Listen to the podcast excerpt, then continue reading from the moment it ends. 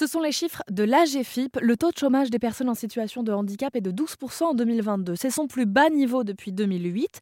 Après des années d'augmentation, le chômage de longue durée, et notamment de très longue durée, a donc diminué en 2022 auprès des personnes en situation de handicap. On décrypte ce résultat avec Sarah Kino. Bonjour Sarah. Bonjour. Vous êtes la directrice commerciale et marketing de l'inclusion qui soutient l'entrepreneuriat pour les personnes en situation de handicap. On va donc rester avec vous sur ce volet de la création de son propre emploi, notamment quand on est un travailleur indépendant handicapé, TIH. Est-ce que ça veut dire que c'est différent aujourd'hui d'entreprendre quand on est en situation de handicap?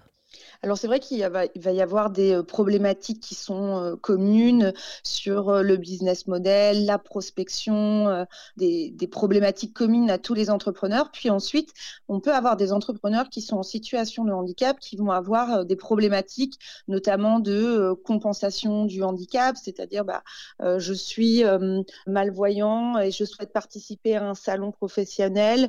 Est-ce que l'AGFIP, donc qui est l'organisme de référence pour les personnes en situation de handicap peut me débloquer une aide pour qu'une personne m'accompagne lors de ma prospection. Donc nous, notre positionnement, c'est vraiment à la croisée de l'entrepreneuriat et d'un côté du handicap sur toutes les logiques de compensation du handicap dans la vie professionnelle ou alors dans la vie euh, personnelle. Est-ce que vous arrivez à identifier des, motivations pour lesquelles les personnes en situation de handicap euh, euh, deviennent entrepreneurs? Est-ce que ça répond à, vraiment le besoin d'entreprendre et d'être son propre patron? Ou est-ce que ça répond encore en 2023 aujourd'hui à un, manque d'offres d'emploi ou euh, d'inclusion des entreprises? Alors, je dirais qu'il y a plusieurs motivations hein, en fonction des, personnes et des individus. Certains va être pour euh, voilà l'envie d'entreprendre avant tout, hein, entrepreneur euh, avant tout, comme, euh, comme dirait notre confrère associatif HUP.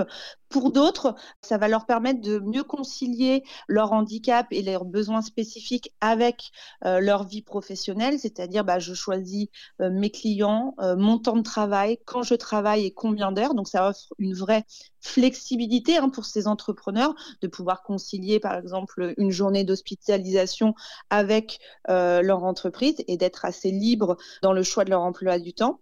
Et bien sûr, pour une partie, euh, l'entrepreneuriat a été une alternative au salariat puisqu'ils n'ont pas trouvé d'emploi en CDD ou en CDI et donc se sont tournés vers l'entrepreneuriat pour avoir une activité professionnelle. Et dans tous les domaines, les euh, TIH, travailleurs indépendants handicapés, euh, entreprennent aujourd'hui Alors, on estime en France qu'il y a à peu près 80 euh, 000 travailleurs indépendants handicapés. Nous, chez l'inclusion, on en recense 900, ce qui fait de nous hein, la, seule plateforme vraiment de TIH en France. On est plutôt sur les métiers de la prestation intellectuelle. Alors, prestation intellectuelle, qu'est-ce que ça veut dire?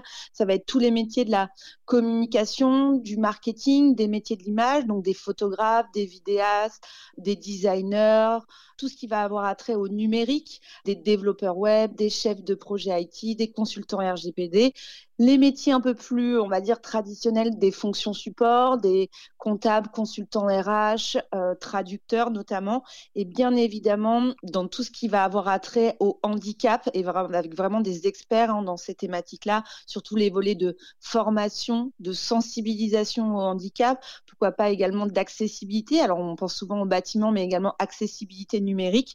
Mais après, dans ces 80 000 travailleurs indépendants handicapés qu'il existe, on va retrouver des artisans, des commerçants, des professions libérales, tous les types de métiers sont représentés. Merci beaucoup Sarah Kino. Je rappelle euh, que vous faites partie de l'inclusion et évidemment si on veut en savoir plus, euh, j'imagine qu'on peut aller directement sur votre site internet. Vous devez avoir des réseaux sociaux aussi Bien sûr, vous pouvez nous retrouver donc sur notre euh, site internet l'inclusion.fr, l'inclusion avec un K. Et voilà, si vous êtes entrepreneur en situation de handicap ou juste vous posez des questions sur comment je peux être plus inclusive dans ma vie professionnelle, bah, n'hésitez pas à nous contacter.